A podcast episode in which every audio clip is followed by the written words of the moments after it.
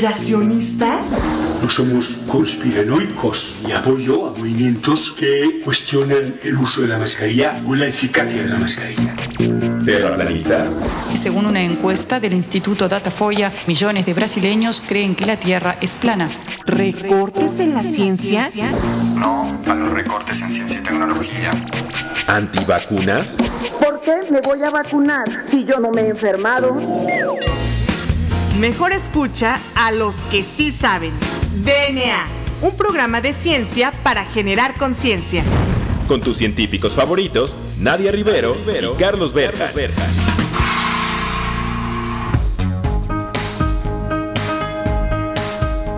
Hola, hola, hola, bienvenidos a un jueves más de DNA. Recuerden usar nuestro hashtag jueves de DNA. Yo soy el doctor Carlos Berjan y me acompaña como cada jueves la doctora Nadia Rivero. Nadia, ¿cómo estás? Hola Juan Carlos, muy bien, muy buenas tardes a ti y a todo el auditorio que nos escucha desde hace casi ya tres años en este su programa favorito sobre divulgación de la ciencia.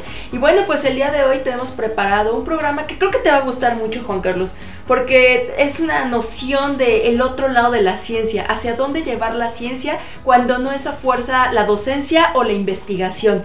Y bueno, creo que tú también tienes un poco de experiencia en este campo que es el emprendedurismo. Y el día de hoy tenemos a una invitada pues muy interesante, se llama Fernanda Ayub Miranda y bueno, pues Fernanda estudió química de alimentos y la maestría en ciencias bioquímicas en la Universidad Nacional Autónoma de México. Eh, participó en el desarrollo y estandarización de técnicas de biología molecular dirigidas a la sobreexpresión y purificación de proteínas recombinantes. Eh, bueno, tiene experiencia en la producción de anticuerpos policlonales y en el estudio de cascadas de señalización durante la germinación del maíz.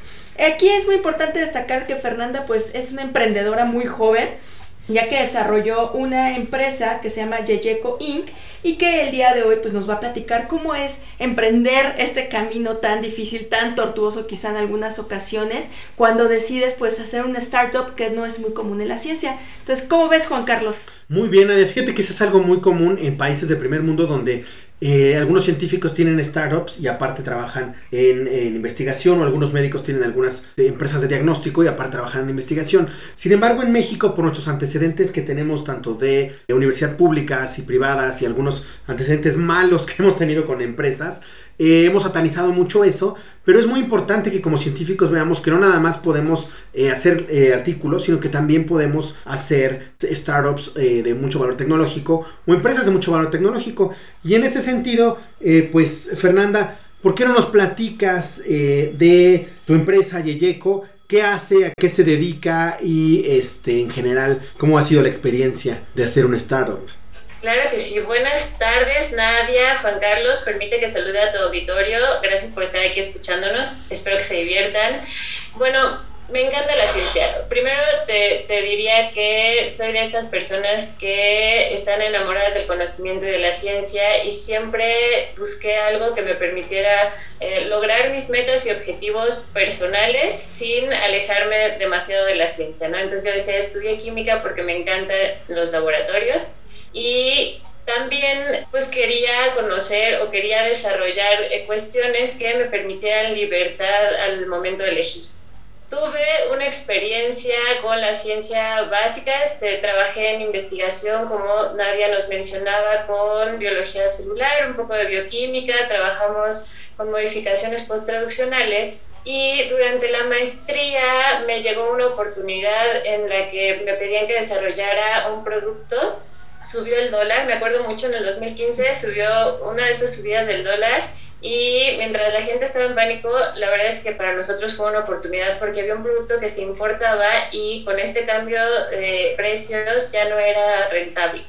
Entonces empezamos a desarrollar, ese fue como mi acercamiento con el desarrollo de productos Em, sí, o sea, yo tenía muy claro que quería lograr emprender y trabajar para mis sueños, ¿no? Yo no me veía trabajando para los sueños de nadie más o en líneas ya puestas por algún investigador, entonces dije, quiero trabajar por mis sueños, lo quiero hacer eh, a través de la ciencia y ya si de paso, si dejamos un mejor mundo, pues estaría increíble. Entonces, empecé todo este, este aprendizaje de cómo es desarrollar un producto. Después entré a un programa de incubación de empresas en la UNAM y me di cuenta que no sabía nada, ¿no? Yo, ya habíamos estudiado tanto que ya, ya, tenía una maestría, ¿no? Y además creo que la maestría de ciencias bioquímicas es una de las mejores maestrías que al menos tiene la UNAM, ¿no? Está muy completa, entonces yo sentía que ya lo podía todo y cuando entré al, a la incubadora y me empezaron a hablar de temas fiscales y de temas legales y de que constituye una empresa y los derechos de los trabajadores, yo dije, no sé, o sea, fue un baño de humildad, ¿sabes? Es, como emprender es aceptar que va a haber muchas cosas que no vas a saber y que vas a necesitar, uno, pedir ayuda y estudiar. Es, al menos sí me acercó a mi objetivo que era como estudiar toda la vida, ¿no? Entonces sí le tienes que estudiar mucho. Em, la empresa Yeyeco está fundada en este ideal de que en México hay mucha calidad, hay mucho talento y yo decía, o sea, no sé, pero para mí Alemania es un referente de calidad, ¿no? O sea, yo creo que en Alemania hay mucha calidad y yo decía, ¿por qué no podemos decir un día con calidad mexicana y que signifique, o sea, que estemos al nivel, ¿no? Que, que sea calidad mexicana y la gente diga, wow, lo quiero. Entonces empecé a, a desarrollar esta estructura con los primeros proyectos que logré después podemos hacer todo un programa de cómo cerramos esos primeros proyectos porque fue también una aventura, pero desarrolló una ruta crítica que yo le llamo también la ruta crítica del emprendimiento. Al final, nosotros en la empresa desarrollamos productos, tenemos servicios que se encargan de mejoras continuas o de gestionar escalamientos de producciones. Entonces, esa es una ruta del emprendedor, ¿no? El emprendedor siempre, siempre estamos en movimiento. Eh, creo que igual que el amor y la luna, el emprendimiento cuando no crece disminuye. ¿no? Eh, estar estático es muy difícil. Tener una empresa que sea estática y perdure toda la vida, creo que no existe. Entonces, pues este camino, esta ruta crítica al menos me permitía... Em, entender la foto grande y empezar a ver qué me tenía que preparar en cada uno de los pasos. Lo primero que hice, en Yeyeco decimos que todo es negociable menos la calidad. Entonces, lo primero que hice fue como integrar sistemas de HACCP o buenas prácticas dentro de mis desarrollos. Así, de, conforme se va desarrollando una idea, se va ajustando a la calidad, se van haciendo pruebas con consumidores y el proceso, el, el producto se va mejorando de una manera muy orgánica, ¿no? Casi natural no, no, son producciones grandes, trabajamos con pruebas pequeñas, pruebas pilotos. Eso creo que me dejó mucho la investigación y me gustó, ¿no? Eh, que estábamos acostumbrados a trabajar con nanogramos, con miligramos, y ahora para la parte de desarrollos, pues ocupo estas mismas enseñanzas o estos mismos aprendizajes, pero adaptados a lo que sería una producción, lo que nos permite ir mejorando los desarrollos sin contaminar de manera excesiva, sin desperdiciar productos de manera excesiva, manteniendo los precios pues lo más bajo que se pueden mantener. No, no voy a decir que, que para emprender no necesitas capital, em, pero sí te puedo decir que no lo necesitas todo al mismo tiempo y que hay opciones si tú no puedes dar ese capital, ¿no? Entonces, pero tienes que ir ajustando, tienes que ir haciendo que mientras vas desarrollando tu proyecto vaya generando y eso se reinvierta bien y, y sigas constante con tus objetivos, ¿no? Entonces, em, ya llevamos seis años con Yeyeco. Em, uno de, las, de los pasos más grandes que tuve en este emprendimiento fue que comencé, em, bueno, comenzamos dos personas, después ya éramos tres, nos mantuvimos tres un rato, fue cuando hicimos esta ruta crítica, este, estos diagramas para los pasos a seguir. Y creo que todas las crisis me han beneficiado, la verdad, porque cuando empezó la pandemia pude liberar servicios sociales. El primer, como el primer equipo eh, que formé fue ya sí, fue a través de servicios sociales y convenios que tuve tanto con la UNAM como con la UNITEC. Busqué, busqué colaborar con tantas personas o con tantas entidades como fuera posible. Entonces, esto ya me permitió además vivir esta experiencia de qué se siente tener un equipo, tener que capacitar a un equipo y, pasar estas ideas, ¿no? Ya delegar. Creo que, bueno, en la ciencia también, ¿eh? creo que los doctores también van enseñando eso, pero te va, o sea, emprender también te va enseñando a madurar, ¿no? O sea, como ir pasando estas etapas y dices, ok, ya lo puedo hacer yo bien, ahora logra que un equipo lo haga, logra transmitir esa visión y ve estandarizando los procesos porque recordamos, la calidad es lo único que no se negocia, ¿no? Entonces, eh, fue toda una aventura. No te voy a decir que todo fue miel sobre hojuelas. Creo que afortunadamente hemos cometido muchos errores, ¿no? Nos hemos equivocado mucho, pero todo eso hemos aprendido. Lo que sí te puedo decir es que tratamos de no equivocarnos dos veces. Oye, Fernanda, ¿y este tú cómo, eh, o bueno, qué experiencia tienes con las incubadoras? Porque muchos han criticado que luego a veces es como hay algunos asesores que les pagas y que realmente no, no apoyan, en, particularmente en algunos programas en México, pero tú qué experiencia tienes personal con las incubadoras de empresas, desde tu punto de vista?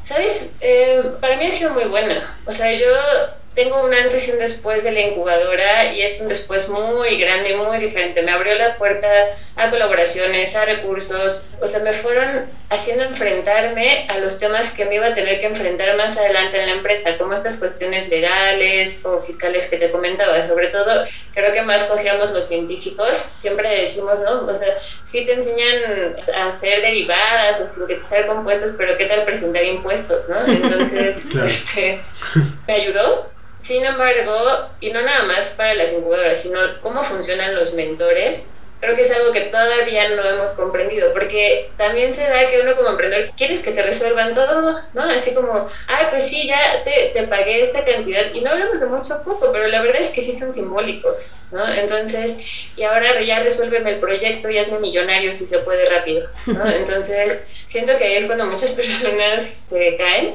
porque, o sea, si, si, te quieres hacer millonario rápido, pues no sé si emprender desde cero es a lo mejor, ¿no? O sea, quizá invertir, pero no, no sé si emprender desde cero. Y si quieres delegar las responsabilidades, tal vez pierdas eh, la esencia de tu desarrollo, porque en realidad las decisiones siguen siendo tuyas. Los mentores te van a dar consejos, pero el que toma las decisiones es el emprendedor. Y a veces también nos cuesta trabajo tomar esas decisiones, entonces luego hay descontentos, ¿no? Porque no, no era lo que, lo que esperaban. Sin embargo, en mi caso me ha funcionado todo. O sea, cualquier consejo, cualquier crítica, incluso hasta que me digan que no, me ha servido porque voy mejorando algo, ¿no? O sea, voy por el sí es, depende de cómo lo tomes. Mi experiencia ha sido muy buena. La verdad es que yo sí recomendaría este tipo de, de, incubadoras, sobre todo si no estás en la parte administrativa y quieres emprender. Claro. Oye, pues qué interesante esta primera sección. De hecho, yo me quedo con muchas dudas con respecto a esto de las incubadoras y cómo dar ese salto de la ciencia hacia hacerte emprendedor, dedicarte a la industria y pues aún más difícil, ¿no? Hacer tu propia industria. Entonces, ¿qué te parece si dejamos hasta aquí esta primera sección de la entrevista, Fernanda? Y bueno, pues a todo el auditorio que os escucha, no se despeguen de su radio porque ya regresamos. Esto es DNA.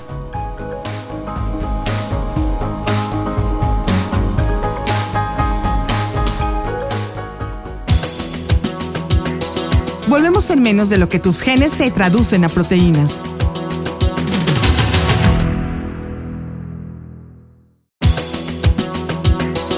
Ya recargamos ATP. Continuamos.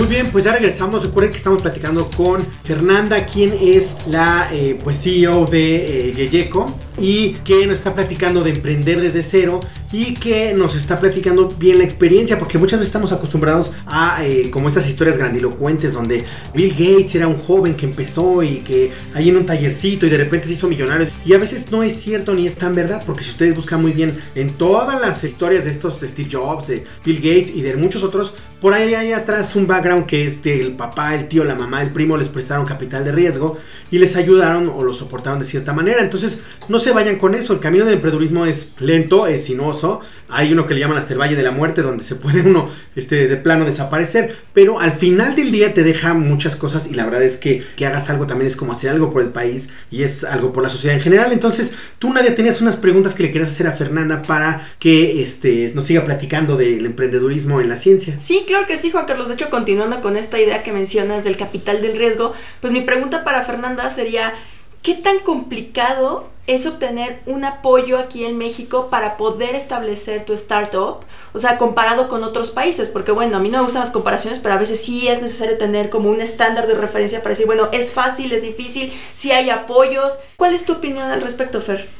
Lamentablemente, en los últimos años además se extinguieron algunos apoyos que había para el emprendimiento, como el INADEM, ¿no? el, el Instituto Nacional del Emprendedor cerró Fui la última generación, de hecho, beneficiaria de ese fondo. Em, la verdad es que es difícil. O sea, buscar, no, no, es que no haya apoyos, porque sí hay, pero es difícil. Te piden así que, que tengas sociedades con tantas personas, un montón de requisitos que de pronto van espantando a las personas. Yo fui a la Secretaría del Trabajo a ver a qué fondos era eh, candidata concursé con este programa de incubación de empresas. Fuimos la última generación que pudo bajar fondos para mentorías del INADEM.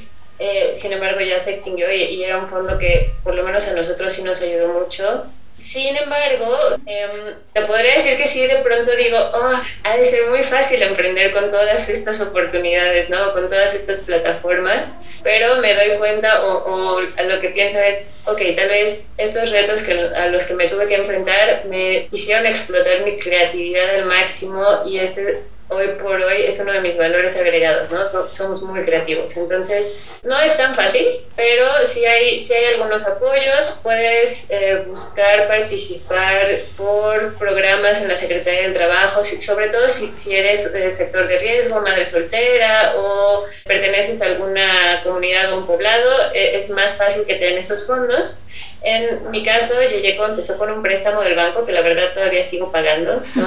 pero yo me aventé y dije, voy a hacer que esto funcione. Y ya tenía la idea, me gustó mucho una frase que decía como, cuando lo único que te hace falta es el dinero, entonces ya no te falta nada, porque el dinero lo puedes conseguir. Um, no tengo este afortunado background de Bill Gates o así, pero tengo uno muy afortunado en donde claro que mi familia me ha apoyado mucho, pero también he logrado reinvertir todo el dinero que va generando la empresa, ¿no? O sea, todo regresa a, algo que va a ayudar a la empresa, entonces eso ayuda y no es imposible, ¿no? Yo les diría, si, si ya solo les falta el dinero, entonces toquen tantas puertas como sea necesario hasta que alguien les diga que sí. Qué, qué, interesante y sobre todo que este... Enriquecedor. Sí, que enriquecedor, sobre todo de alguien que lo está viviendo y que lo, lo, vivió, ¿no? Entonces, este, yo tenía otra pregunta. ¿Tú cómo ves para las empresas de alto valor tecnológico que necesitan a veces equipos costosos o laboratorios costosos? Desde tu punto de vista, ¿cómo, ¿cuál ha sido la experiencia y cuál es el futuro en ese sentido de Yeyeco? La clave del éxito que hemos tenido ha sido la colaboración. Nosotros somos una empresa con base tecnológica, ocupamos laboratorio, ocupamos equipos y afortunadamente te decía, tengo una red de contactos que me ha permitido lograr alianzas y ocupar estos espacios a costos accesibles, uno de los mejores consejos que me han dado y se los comparto es que uno en esta vida no tiene lo que merece, tiene lo que negocia. Entonces, si tú vas por esa oportunidad, eh, hay, hay, empresas que sí te escuchan. No te podría decir la cantidad de, de nos que he recibido, pero los sís que tengo me han permitido crecer mucho ¿no? en, en poco tiempo y con pocos recursos, si lo quieres ver de una manera eh, relativa, ¿no? Porque, el, o sea, lo, lo, que tengo es tiempo. Mi moneda de cambio era tiempo e inteligencia y eso era lo que yo, lo que yo proponía, ¿no? Ok, yo voy a hacer esto, necesito que me dejes este espacio, ¿no? Y, y adaptándome a horarios y pidiendo favores, sí, pero siempre tratando de ser muy respetuosa con los compromisos que tengo y con los espacios que me prestan, ¿no? Eso me ha permitido seguir teniendo las puertas abiertas y cada vez tengo más puertas abiertas, ¿no? Entonces eso se va sumando. Oye, Fer, y bueno, yo creo que ahorita ya en esta última parte de, de, de, la entrevista, yo creo que sería muy importante que ya nos platiques qué es lo que hace Yeyeco, qué significa de hecho el nombre y este cuáles son los servicios que presta, a quién este está, para quién estás trabajando. Cuéntanos un poquito más de esta empresa para que nuestro auditorio pues tenga ya en su este conocimiento, en su imaginario, que existe una empresa mexicana con altos estándares de calidad y que presta servicios a otras empresas también muy grandes para poder llevar hasta sus hogares quizá algunos este, productos que están usando en su día a día. Claro que sí, Nadia. Bueno, Yeyeco significa crear o emprender en agua y la idea era eso, que nosotros creáramos oportunidades nos gusta decir que transformamos tus ideas en realidades sustentables, porque eso es lo que buscamos. Si alguien tiene una idea, si alguien tiene ganas de desarrollar un producto, ya sea alimento, cosmético, nos enfocamos principalmente en esa rama, aunque también tenemos algunos productos ahí más industriales. Este, nosotros los podemos acompañar vamos implementando esta ruta que te mencionaba, ¿no? Para desarrollar un producto, para irlo instalando, para probarlo con los usuarios y al mismo tiempo se van respaldando con análisis de laboratorio para que podamos asegurar esta calidad, ¿no? Ahí es cuando se cierran. Em, tenemos tres servicios principales. Uno es el desarrollo integral del producto, en donde te acompañamos desde la idea, la aterrizamos en papel, armamos el modelo de negocios, nos encargamos de ver proveedores, maquila, o sea, todo el proceso, la maquila, y buscamos vincularte con canales de distribución o puntos de venta. Ya tenemos algunas alianzas, entonces podemos empezar a probarlo sin que los volúmenes sean muy grandes, ¿no? Porque eso también luego mata un emprendimiento. Eh, otro sería la gestión integral de un proceso. Ya tienes un producto, ya tienes el proceso hecho, pero quieres o estás empezando a crecer o quieres optimizar ciertos procesos. Nuestros expertos analizan cada una de las partes de tu proceso y buscamos cómo se pueden optimizar. Em, estamos muy emocionados. Tenemos marcas eh, también amigas en Colombia. lo estamos tratando de hacer internacional porque queremos que, así como, o sea, llegue de México para el mundo, ¿no? También es sí, claro. que nos gusta decir, de México para el mundo. Entonces, em, pues también ya tenemos eh, un cliente que le estamos desarrollando productos. Es una línea para deportistas. Eh, él es inglés, ella es mexicana. Trabajamos mucho como con mezclas internacionales.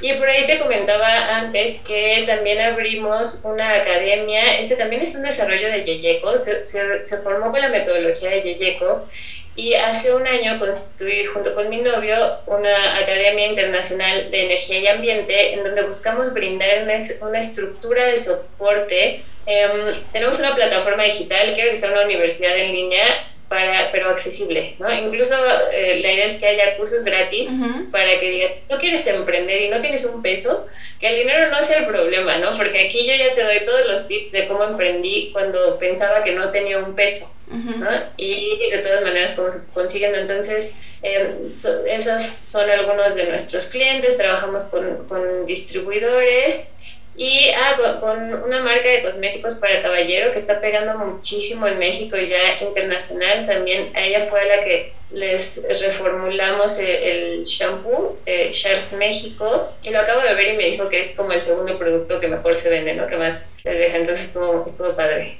Pues muchas felicidades, porque realmente es un camino que, como decía Juan Carlos y como tú ya nos lo confirmaste, puede ser un poco tortuoso, sinuoso. No todas las empresas que están emprendiendo pues tienen el éxito que tú afortunadamente estás teniendo, pero pues tampoco es para que se desanimen las personas y los científicos que quieran emprender.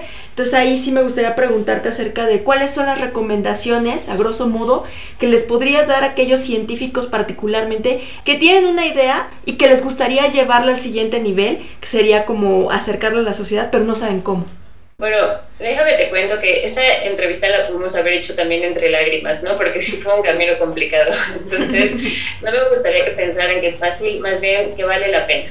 Em, mis recomendaciones serían que tratemos de evitar la parálisis por análisis, porque nosotros, como tenemos muy estructurado la base científica, te enseña un método científico en donde buscamos que todo salga perfecto, te vas saboteando y entonces ya no haces porque esperas la perfección. Em, no se preocupen tanto, traten de evitar la parálisis por análisis y empiecen con productos mínimos viables. Nosotros eh, trabajamos con este esquema también un poco inspirado en Design Thinking y en Scrum. Entonces buscamos un producto mínimo viable, ese que ya le puedes entregar a tu cliente Em, permite la retroalimentación, a veces también nos cuesta la crítica, entonces em, evitas que las personas eh, testen tus productos porque aunque no lo sepas, estás eh, evitando esta crítica, entonces eh, trata de retroalimentarlo, escucha lo que te dicen y mejora. Muy bien, pues la verdad este, te felicitamos mucho, Fernanda, porque es muy difícil y bueno, veo que tú ya vas saliendo del, del Valle de la Muerte, si no es que ya lo, lo pasaste, ¿no? Y eh, pues ya eh, tienes algo, una idea y que creo que vas a tener mucho éxito en el futuro.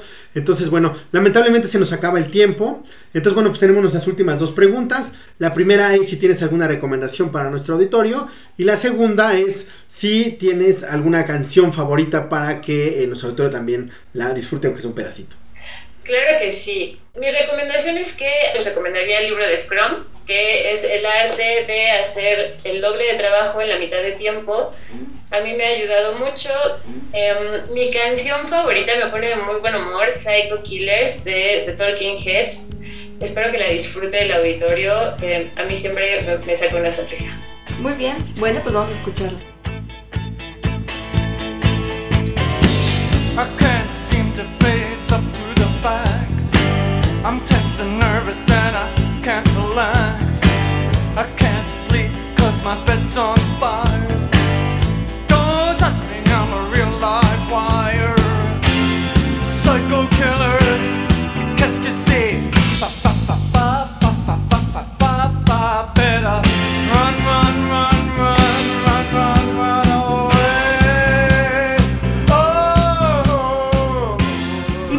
Y lamentablemente ya se nos terminó el tiempo. Fue una plática muy interesante. Y bueno, pues agradecemos a nuestra invitada, Fernanda Ayub Miranda. Muchas gracias por invitarme. Perfecto, pues a todo nuestro auditorio le agradecemos su atención. Agradecemos también a Claudia Flores por la producción del programa y a Ciudadano 660. Yo soy la doctora Nadia Rivero Yo soy el doctor Carlos Berjan. y esto fue DNA. Hasta la próxima. DNA. La materia no se crea ni se destruye, solo se transforma. Nos vemos en el próximo programa de DNA. Un programa para generar conciencia.